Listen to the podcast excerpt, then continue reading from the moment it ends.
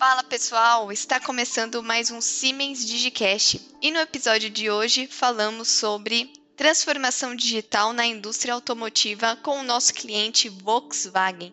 Quem fez essa entrevista foi o meu colega Lucas Nevado. Fala Lucas. Fala pessoal, tudo bem? Lari, tudo bem com você? Lari, foi muito legal essa conversa. A gente convidou, né, como você bem falou, a Volkswagen, que é um cliente aí, um parceiraço da Siemens e quem representou ali a Volkswagen foi o Marcelo Lander, né? E todo o seu time. O Marcelo Lander ele é o supervisor de desenvolvimento avançado de processos e digitalização. E o seu time ali estava sendo representado também pelo Saulo e pelo André. E para ajudar a gente nessa conversa, a gente convidou a Mariana Lomeu. Mariana ela é a gerente de contas que atende a Volkswagen pela Siemens, né? Então foi uma conversa muito legal. A gente falou ali sobre mobilidade, né? Inicialmente falamos, trouxemos um panorama um pouco mais macro da indústria, então sobre mobilidade urbana, algumas tendências do mercado e depois a gente já se aprofundou ali um pouco mais na utilização, né, dessa parceria aí entre Siemens e Volkswagen. Então a gente falou algumas das, das soluções de manufatura digital da Siemens e como a Volkswagen tem usado ali todo o seu expertise, né, com essas soluções para alcançar os seus objetivos e resultados. Então foi uma conversa muito legal. Ótimo, vamos ouvir, chega de spoiler, vamos ouvir esse bate-papo que tenho certeza que foi muito legal. Vamos nessa? Vamos lá, roda a vinheta.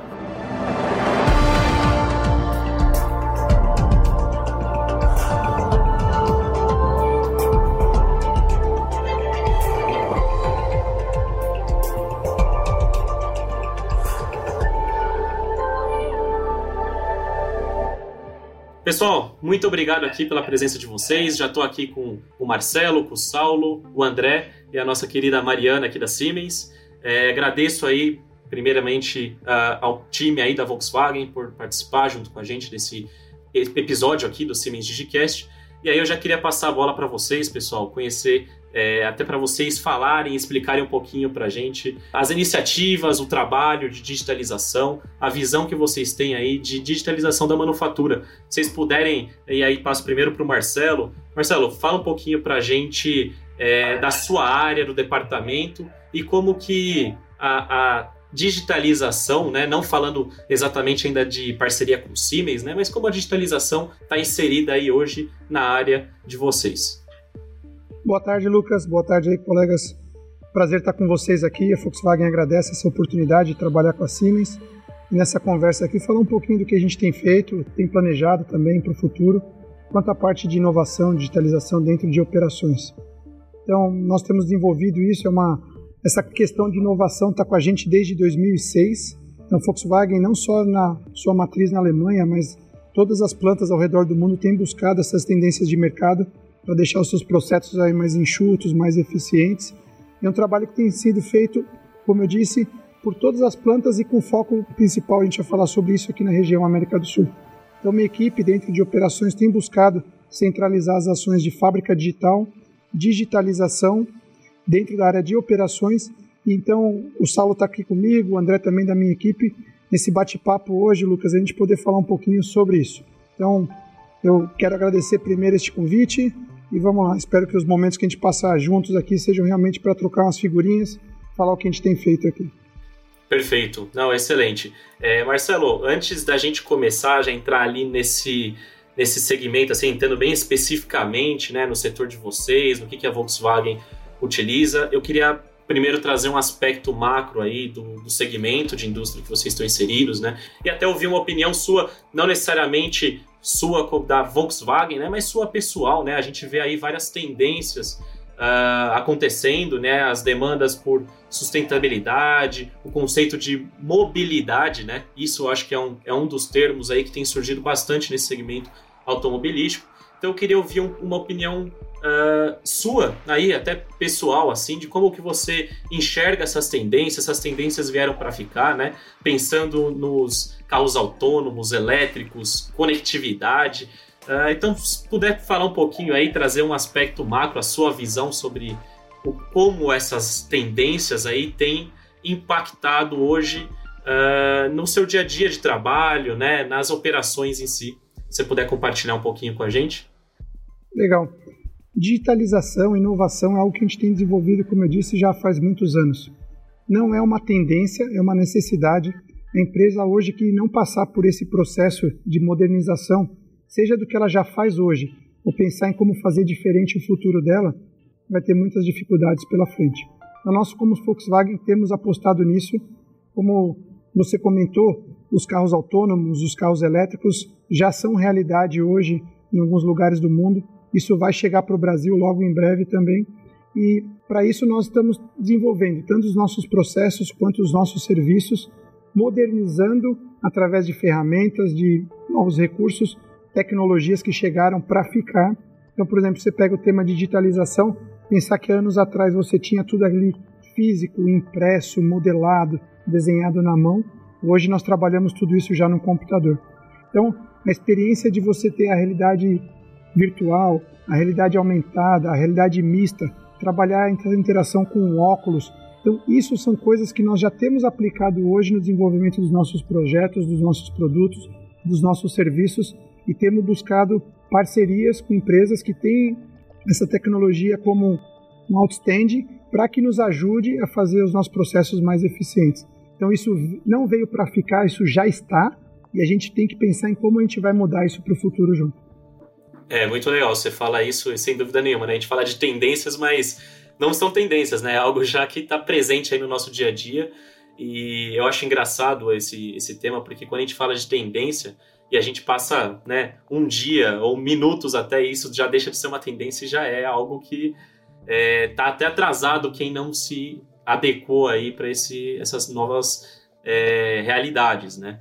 E eu queria ouvir de você agora pensando e trazendo para o aspecto do departamento operações, né? Sem dúvida, né, isso que a gente conversou trouxe grandes impactos. Vocês devem ter que uh, alterar aí, por exemplo, linhas de produções, projetos de forma muito rápida. Você, essa, essa agilidade é necessária para trazer é, competitividade para vocês, né? Então, queria entender, puxando agora para o lado da parceria, né, com, com a Siemens, né? O que, que vocês têm utilizado, como que vocês têm utilizado, né? E quais são aí os, os benefícios né, de, das soluções das Siemens que vocês estão utilizando, como isso tem ajudado aí no dia a dia de trabalho de vocês? Ô Lucas, posso interromper antes aí até do Marcelo, eu queria colocar uma pimentinha nessa pergunta aí do Lucas. Eu estava lendo numa, num artigo da PwC falando de que o fluxo, o ciclo de novos lançamentos e o uso e a experiência que o consumidor final do veículo vai ter, é, ele está crescendo de uma forma assustadora. Então a gente tinha um ciclo de vida de um carro é, num tempo bem maior, cada vez mais isso vai ficar mais enxuto e com isso há um enorme desafio. E aí que eu engancho na pergunta do Lucas, né? Quer dizer, um ciclo menor precisa também de ter uma manufatura arrojada e de soluções tecnológicas para que realmente isso traga a competitividade do mercado. Precisa ser competitivo, preciso entregar o meu modelo cada vez mais rápido, meu consumidor ter essa experiência tão logo.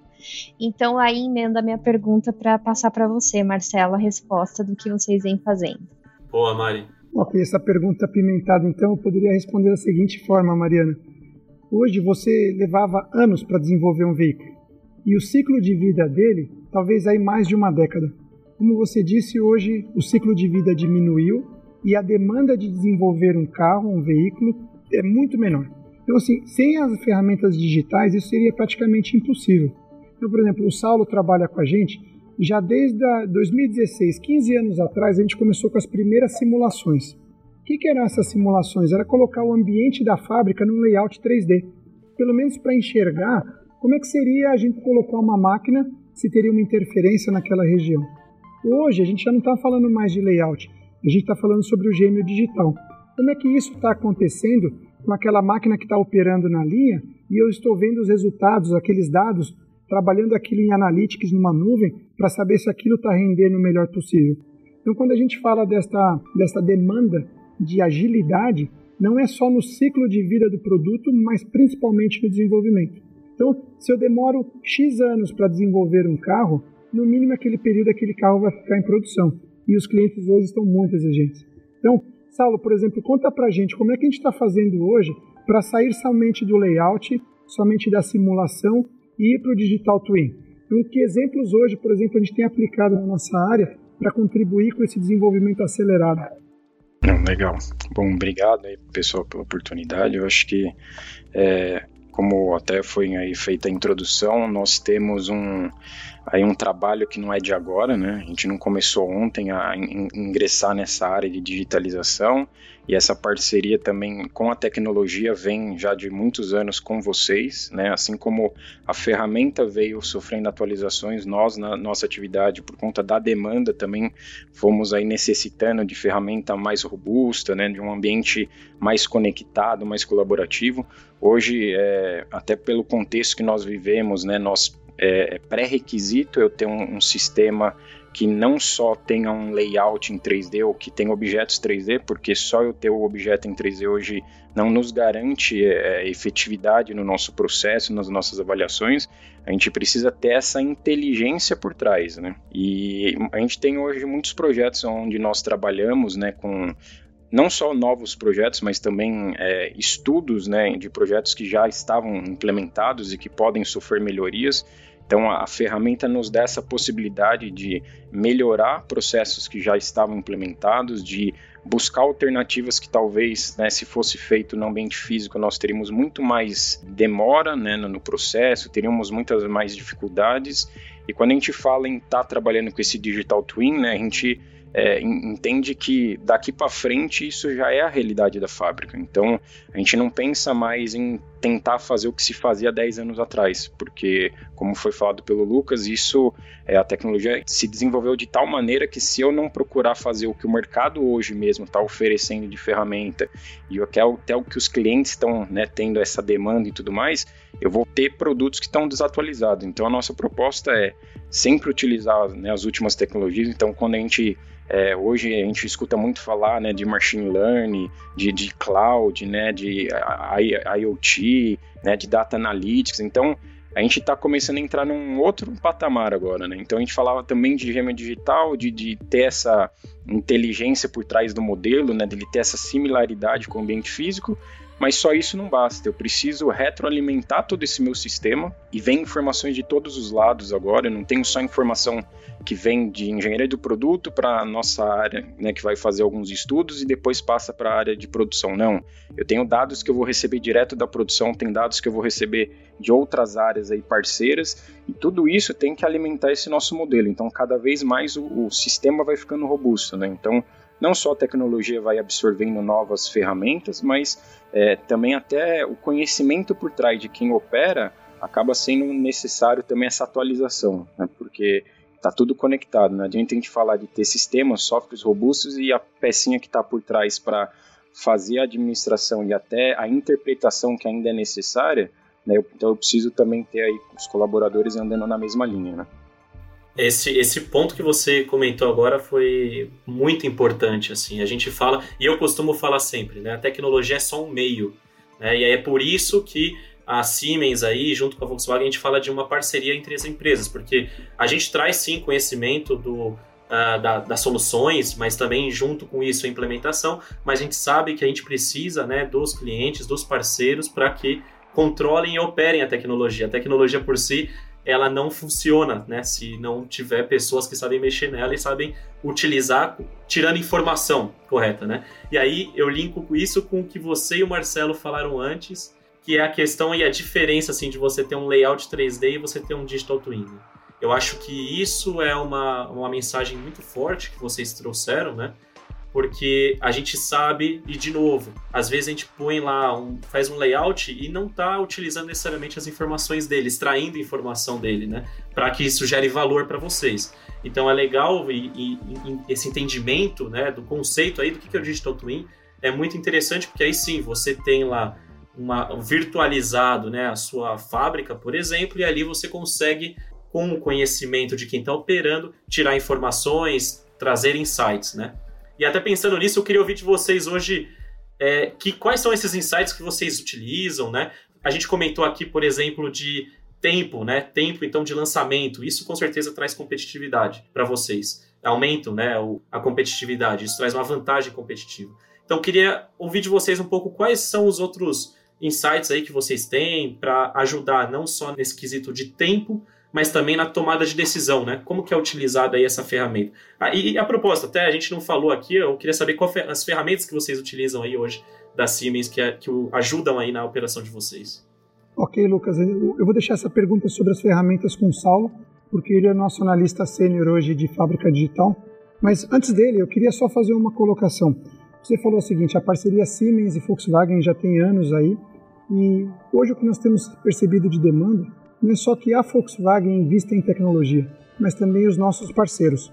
Parceiros não só de ferramentas de software ou simulação, mas também aqueles que trabalham conosco com instalações. Então, quando a gente fala, por exemplo, sobre uma fábrica digital, importante para nós é que não só o nosso processo, mas a nossa cadeia esteja digitalizada. Então, eu falo é integrar os nossos fornecedores de instalações, os nossos fornecedores logísticos, o André, por exemplo, é um que está chegando no nosso time para trabalhar com as informações de nuvem. E uma demanda que a gente vai ter para o futuro agora é saber a cadeia de produção, a peça saindo do fornecedor, como ela chega dentro do Volkswagen, passando pelos seus processos, trabalhando esses dados e retroalimentando isso com informações, como você disse, para a decisão. Então, assim, eu queria deixar isso claro, que a Siemens hoje tem trabalhado conosco dentro da Volkswagen, mas é uma parceira em que a gente tem buscado soluções para expandir isso para a nossa rede de fornecedores, tanto de instalações quanto de peças. Isso é muito importante. Então, Saulo, fala das ferramentas agora que a gente tem usado. Antes, deixa eu só fazer um comentário, né? Isso, isso daí, Marcelo, é o que a gente chama aqui na Siemens do Digital Enterprise, né? Então, assim, é exatamente a gente não só olhar os silos, e quando a gente fala silos, a gente muitas vezes pensa internamente, pegar, por exemplo, Volkswagen, ah, tem vários silos ali, mas não a gente sabe que, e aí a mensagem que a gente traz ao Digital Enterprise vai muito além disso, é abrangendo né, uh, toda a cadeia de valor, aí, toda a cadeia produtiva, no qual também outras empresas podem estar envolvidas aí nessa cadeia produtiva de vocês. Eu acho que isso é o, uma mensagem assim, incrível que você trouxe, bem legal. Complementando aí o ecossistema saudável, né? Quer dizer, eu me preocupo com soluções que atendam internamente o meu ambiente fabril, mas eu promovo com as minhas soluções um ecossistema saudável, com todo mundo que participa ali para sair mesmo o carro pronto, porque a gente sabe que existe muita coisa para acontecer antes de sair o produto final, atender as expectativas, atender o que está vindo no mercado, precisa ter esse ecossistema bem saudável. Acho que eu resumiria assim. Vai lá, Saulo, desculpa ter te cortado aí. Não, vamos lá. É, não, o que o Marcelo comentou, acho que é importante mesmo, né? Hoje o portfólio a gente usa praticamente aí, não sei se todas, mas boa parte do portfólio Tecnomatics de vocês, né? Então nós temos aí ferramentas que nós estamos desde o comecinho lá, quando até elas tinham outros nomes, né? Nós estamos aí trabalhando com vocês porque são ferramentas que já na concepção delas sempre trouxeram aí benefícios, né, para o pro processo produtivo nosso, né, na questão de digitalização, de simulação.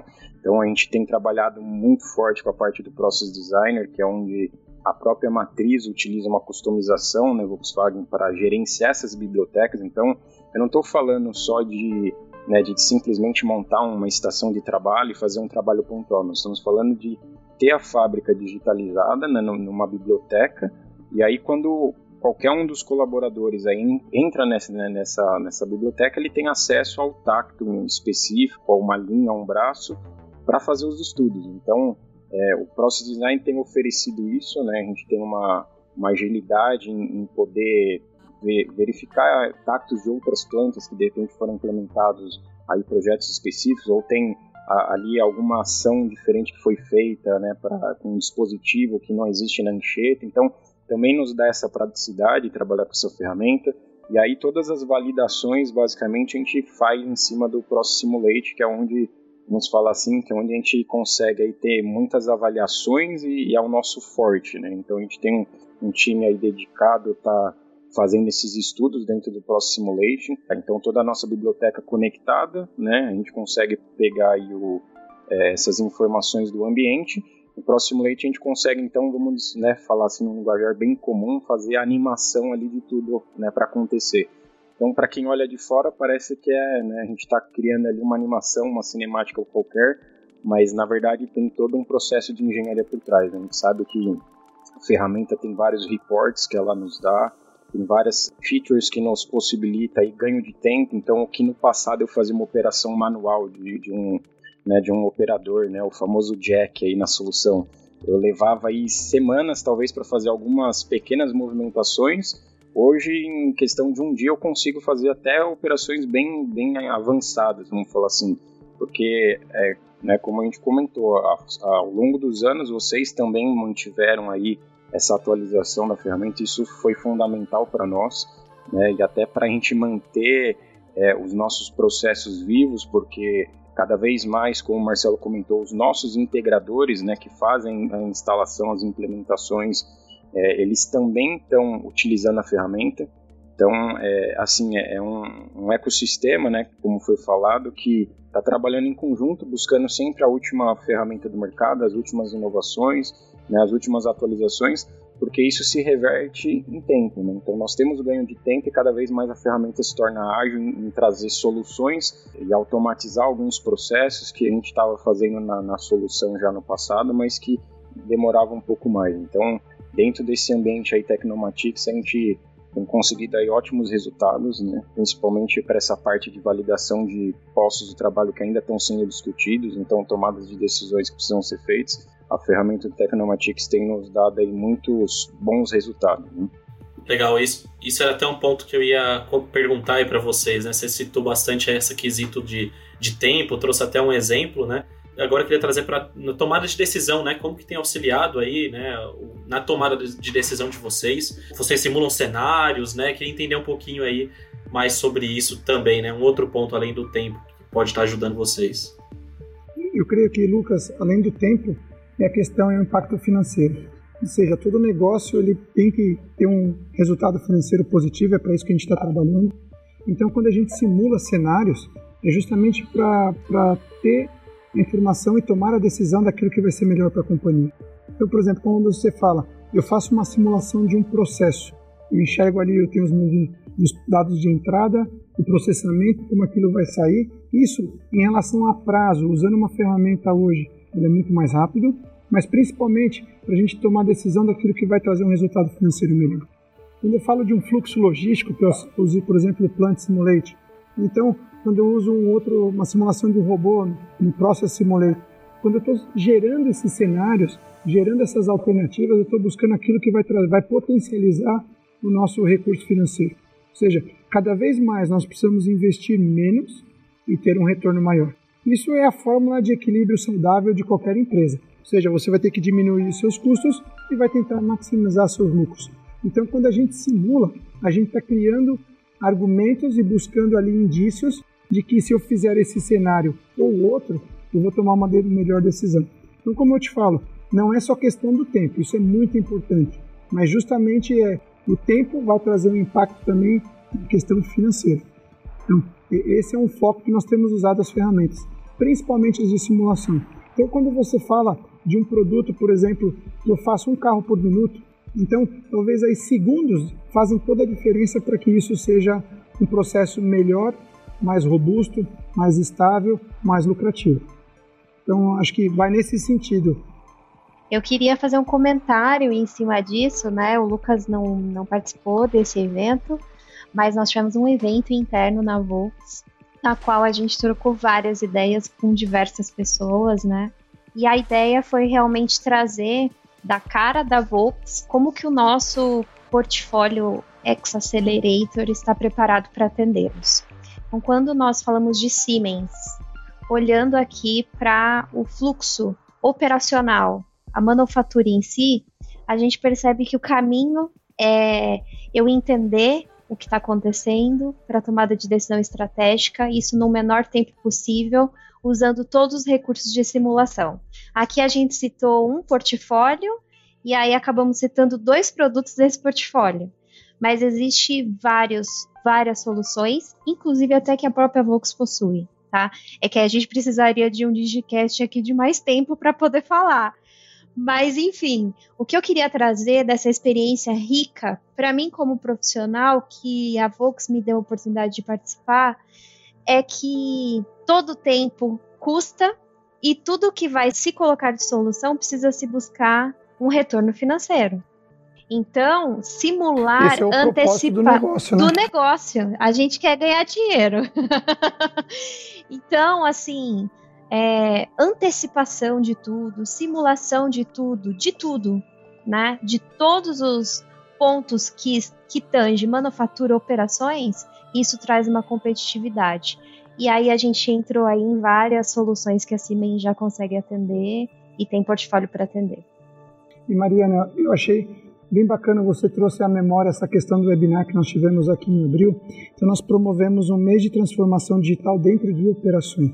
Nós tivemos aí mais de 670 participantes, foram cinco eventos, tivemos universidades, parceiros de negócio, convidados da área de startups. Então foi um momento que a gente pôde proporcionar uma reflexão.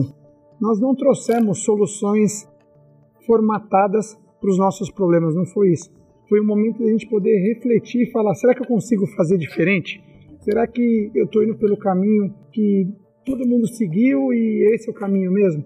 Então, como você falou, acho que o webinar foi um diferencial para nós esse ano para promover essa reflexão.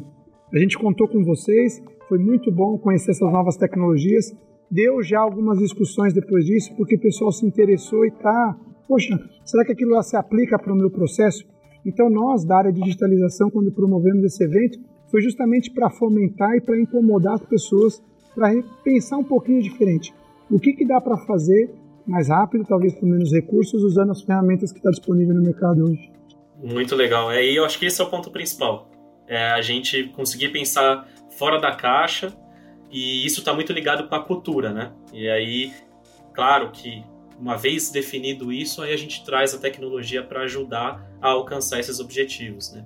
E aí, pensando em cultura, né? Vocês falaram e comentaram uh, já há alguns anos, já tem 15 anos aí utilizando, utilizando soluções de digitalização, então vocês já estão aí num certo grau de maturidade.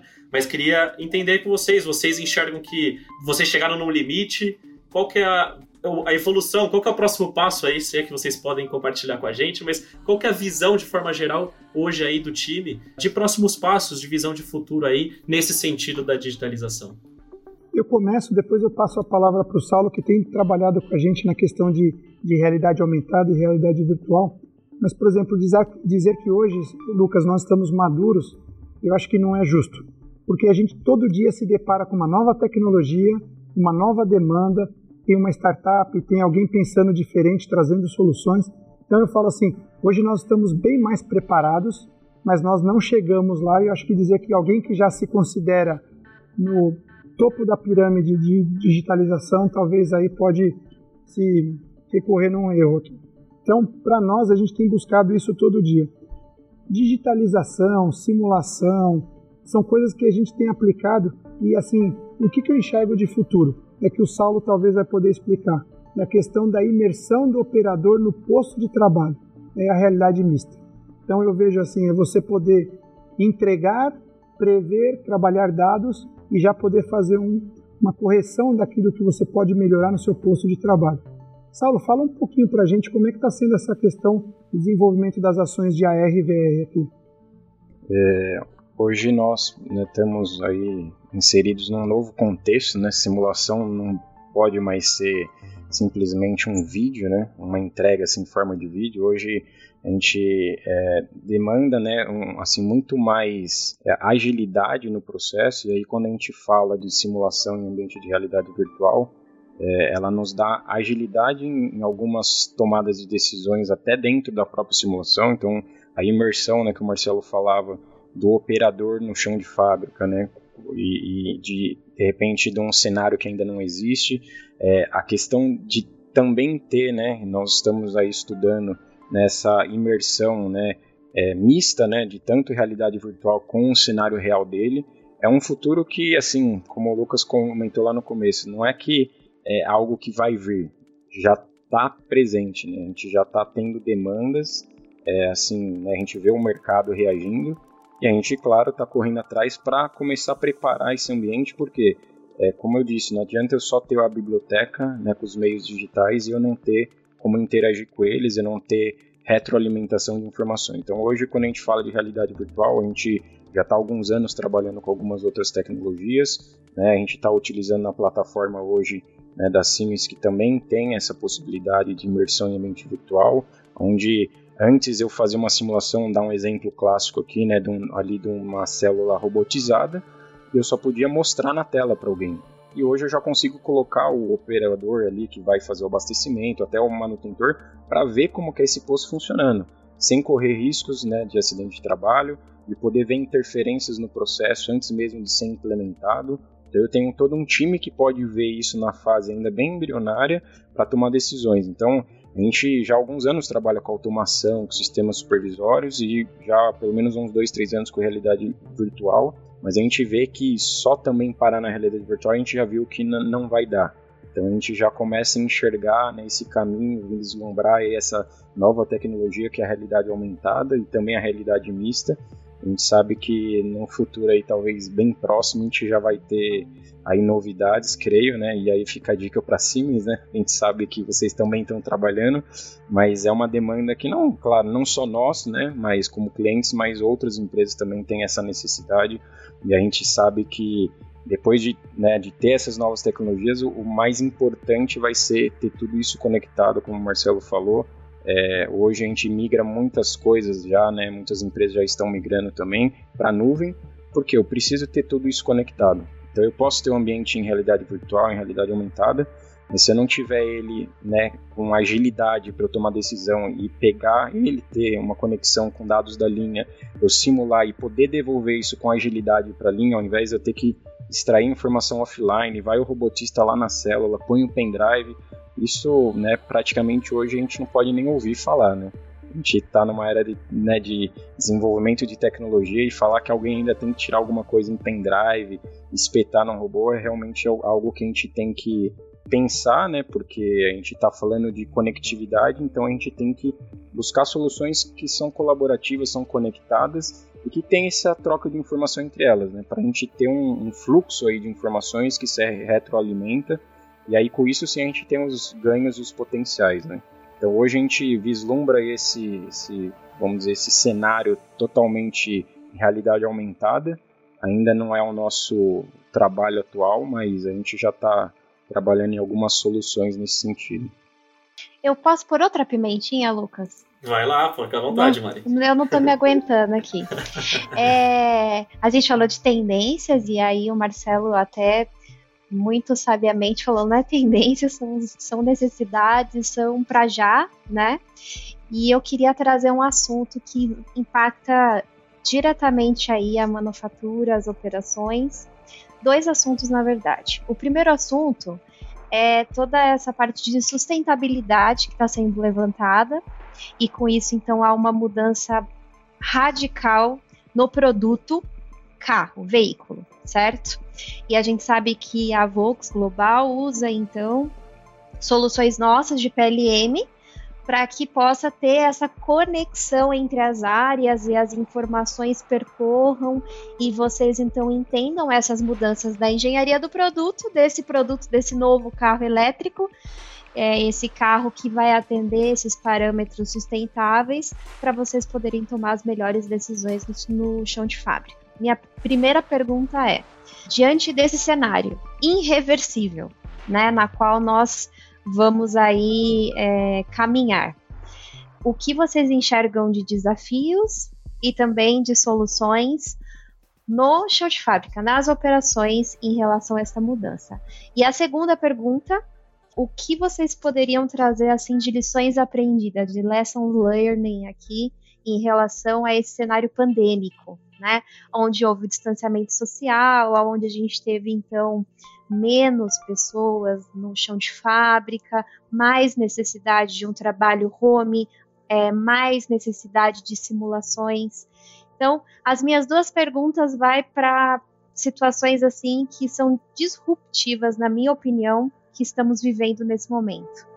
Toda essa parte sustentável e vai ter uma mudança nesse produto final e um momento pandêmico mesmo que nos forçou aí a ter um ambiente mais isolado e usar de fato algumas ferramentas à distância para poder fazer acontecer na fábrica com menos colaboradores. Vamos lá, Mariana, tentar responder suas perguntas aqui.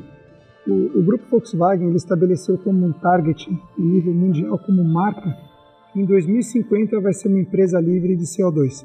Ou seja, todo o seu portfólio de veículos em 2000, de produtos em 2050, bem como seus processos estão caminhando para isso. Então hoje nós já temos, digamos assim, indicadores com tasks bem agressivos e a gente tem feito uma série de trabalhos aí para o lado de operações principalmente para baixar o consumo de água, o consumo de energia, o nível de emissões de poluentes. Então isso já é fato hoje. Volkswagen tem um programa chamado Think Blue, que é um programa mundial onde a gente tem trabalhado os nossos indicadores de meio ambiente para que realmente nós sejamos uma fábrica limpa. Então, isso já acontece. Com menos ou mais intensidade, de acordo com os seus processos e de acordo também com, a com o nível de investimento nas suas plantas ao redor do mundo, mas isso também está muito presente já no Brasil. Então, hoje, por exemplo, quando a gente fala sobre simulação ou sobre protótipo virtual, é já colaborando com esses indicadores. Imagina que nós tínhamos um protótipo físico e eu precisava não só das peças, mas dos moldes, resinas, uma série de coisas que eram insumos utilizados para produzir aquilo. E hoje a gente já faz com o uso do recurso de computadores e softwares. Então, isso, por exemplo, a, gente, é a nossa contribuição da fábrica digital para uma fábrica limpa. Quando a gente extrapola isso para o processo produtivo, então quando você está pensando sobre as máquinas conectadas, o cloud, você está trabalhando dados para você ser mais eficiente, por exemplo, no consumo de energia. Então, na cadeia, não é só a conta de luz que virá menor, mas eu demando de menos, digamos, consumo de energia que a usina vai ter que produzir. Então, pensando no todo, essas ações assim têm um impacto muito grande. Então, assim, é uma forma talvez de responder a sua primeira pergunta sobre as ações do que a gente tem feito para ser uma empresa cada vez mais sustentável. Então, isso é do ponto de vista processo produto, como um outro aspecto dessa pergunta sua, é a questão de você ser responsável pelo ciclo de vida do seu produto até a destinação final. Ou seja, não é porque a Volkswagen vendeu um carro que a partir daquele momento ela não tem mais responsabilidade sobre aquilo. Então, quais os produtos, como é que aquilo é reciclado, qual o impacto que aquilo traz para o meio ambiente, como é que, por exemplo, a troca de óleo nos nossos concessionários, isso é tratado, para onde vai, como isso vai ser reciclado e destinado. Então, toda esta cadeia, também pós-fábrica, é muito, muito importante. Então, eu creio que desta forma a gente está contribuindo não só no processo, mas também para todo o meio ambiente que a gente depende disso. Então, eu acho que tentei, se você me corrija, se ainda ficou alguma brecha dessa sua primeira pergunta. Não, respondidíssimo, respondidíssimo. E Mariana, depois de, de, desse aspecto então de sustentabilidade, de meio ambiente que a Volkswagen tem focado bastante, sua segunda pergunta foi relativa à questão da pandemia. Realmente isso trouxe um impacto para todo mundo, seja ele pessoal, às vezes econômico ou até mesmo da questão de saúde. Infelizmente nós tivemos colegas que ficaram doentes, nós tivemos que se adequar a isso e a pandemia exigiu que cada vez mais nós usássemos dos recursos de de digitalização e dos meios digitais para se comunicar, para se relacionar. Então, por exemplo, eu com a minha equipe, a gente se conversou por muitos meses através do computador. Por uma questão aí de saúde, uma questão social, a gente não podia se encontrar. Então, os nossos daily meetings, as nossas reuniões de projeto, tudo aconteceu por computador. Então, André, Saulo, fala um pouquinho da experiência de vocês, do que foi trabalhar, digamos assim, remotamente nesse período e agora que a gente está vislumbrando um retorno semipresencial. Conta pra gente o que vocês estão achando disso. É, lembro do ano passado, no início, né, quando foi declarada a pandemia, assim, começar pela resposta rápida né, da nossa diretoria em afastar todo mundo que poderia fazer home office, que poderia começar a trabalhar remoto, né? Eu fiquei vários meses também trabalhando de casa, né? Sem botar o nariz para fora da porta de casa aqui. Então, era tudo muito incerto, né? Você falou de vida pessoal, era tudo muito incerto, a gente não sabia o que fazer, como se precaver. Mas eu percebi que a gente se adaptou muito rápido, né? Como, como time, como equipe. Né? Eu ainda não estava aqui na sua equipe, mas na equipe onde eu estava trabalhando, a gente se adaptou muito rápido. A produtividade manteve-se a mesma, né? Inclusive era até mais fácil às vezes comunicar com, com os colegas, porque era um clique no Teams aqui, você já conseguia encontrá-lo quando a gente está presencial, você tem que ir na mesa da pessoa para conversar, às vezes ele não tá, deixa um recado, né? E para mim foi, foi bem produtivo o ano passado, né? Descobri um novo, uma nova maneira de trabalhar e que realmente quebra paradigmas aí em relação à produtividade. Acho que a gente conseguiu manter, inclusive lançamos um, um carro no meio do caminho aí, né? E foi tudo um sucesso, né? Continuamos trabalhando bem. E você, Saulo? O que você diz aí? Como é que foi a sua experiência desse período aí? Eu acho que todo o contexto que nós vivemos né, serve como aprendizado, né? E como foi falado, a gente se reinventa na, na, nas horas de dificuldade. Então, é, nós não nos planejamos, né? Eu acho que ninguém estava planejando fazer isso. Foi meio que aí uma, uma adaptação um pouco forçada para todo mundo. E o interessante, né, é como a gente se adapta rápido, né? Como o André comentou, acho que é, a gente tem um certo receio, né? Quando vem alguma mudança, isso é natural do ser humano, a gente olha ali a situação e muitas vezes a gente tem um certo receio de, ir em frente, né? Mas depois que a gente está ali no meio da, da, ali da, do olho do furacão, a gente vê que sim, dá para aguentar, né? E assim, é, eu acho que essa adaptação que a gente teve com o home office é, era um modelo que a gente já via muito sendo falado lá fora, né? E a gente só ouvia aqui, mas ah, aqui, aqui no Brasil não vai dar certo, isso daí não, para nossa cultura não vai. Mas a gente está falando de trabalhar com ferramentas disruptivas, de mudança de mindset. Então a gente teve que passar por isso. Eu acho que isso nos forçou, como foi falado, a se reinventar. E com isso, é, eu, né, pessoalmente percebi que é, teve um aumento de produtividade pelo seguinte aspecto, né? A gente no ambiente de trabalho, embora a interação social é importante, né, para nós até de poder ver vocês aqui na conversa, isso traz um aspecto diferente para a conversa, mas é... Somos latinos, né? Exatamente. né? Nós queremos ter contato. contato. Isso mesmo. Seres humanos. Verdade. Seres, humanos. humanos. E essa interação, assim, acaba num certo momento, assim, né, do, do, do, do, do turno de trabalho, acaba trazendo algumas interrupções, né? A gente sabe, toca o telefone, outro chama, a gente para, pequenas pausas acabavam atrapalhando. Mas num contexto geral, eu percebi que aumentou a produtividade. A gente, pelo menos de fábrica digital, é, por não ter né, o acesso à fábrica, né, e aí muitas demandas terem sido necessárias, aumentou-se a demanda por simulações. Então, é, a gente saiu de um patamar e teve que subir vários para atender. Então, a gente começou a ter que priorizar, porque realmente é assim, muitas áreas tiveram que diminuir o seu efetivo dentro da planta, né, ficou só realmente ali alguns é, trabalhos essenciais, então isso exigiu também as outras áreas que não pensavam em fábrica digital a recorrer a esse tipo de atividade nossa que já vem sendo feita há muitos anos. Então, é, para nós aumentou, foi bom, porque além de tudo isso divulgou internamente as nossas atividades, né, o Marcelo aí tem acompanhado aí desde o começo do ano. Isso, assim, a demanda não é que começou na pandemia e parou, né? A demanda está crescendo. Cada vez mais isso, a tendência é aumentar. Eu me adaptei bem também, né? Fiquei receoso no começo, mas percebi que, é, assim, até para nossa, o bem-estar nosso é um ambiente diferente. Às vezes só de você estar tá na fábrica acaba sendo em algumas situações um ambiente um pouco mais estressante por questão de você ter que lidar com situações ali que você precisa tomar decisões, de repente tem barulho externo ou tem alguém falando do lado, então em casa você consegue até meio que se isolar, né? Então aqui a gente consegue se trancar aqui, fecha as portas, né, põe os cachorros para fora e consegue trabalhar tranquilo. Mas eu acho que para nós assim, né, como profissionais, é um, uma modalidade nova. A gente sabe que veio para ficar né, em todas as empresas, em várias áreas, não somente na nossa. E, e, a gente consegue, assim, né?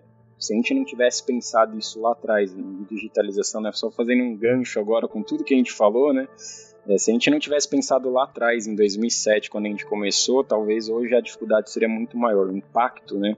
No ano passado, quando teve a pandemia, talvez tenha teria sido assim muito maior e talvez o benefício né, financeiro que o, que o Marcelo comentou, que é o nosso objetivo principal de redução de custos e tudo mais, talvez não, não, a gente não conseguiria atingir isso.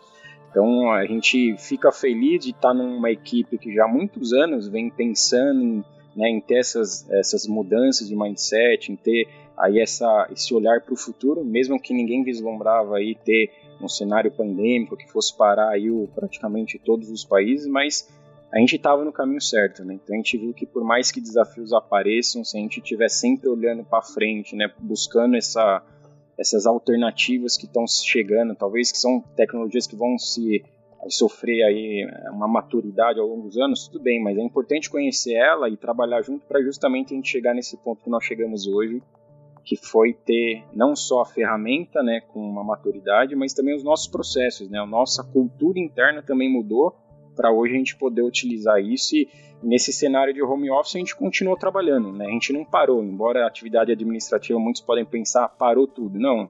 Pelo contrário, aumentou e assim para nós foi bom isso, né? Então é, é, é, até motivador, né? Você trabalhar num, num, numa área que conseguiu continuar suas atividades, não foi prejudicada, né? Mesmo home office, não diminuiu a carga, então isso para nós é um assim um ambiente muito bom para trabalhar. Né?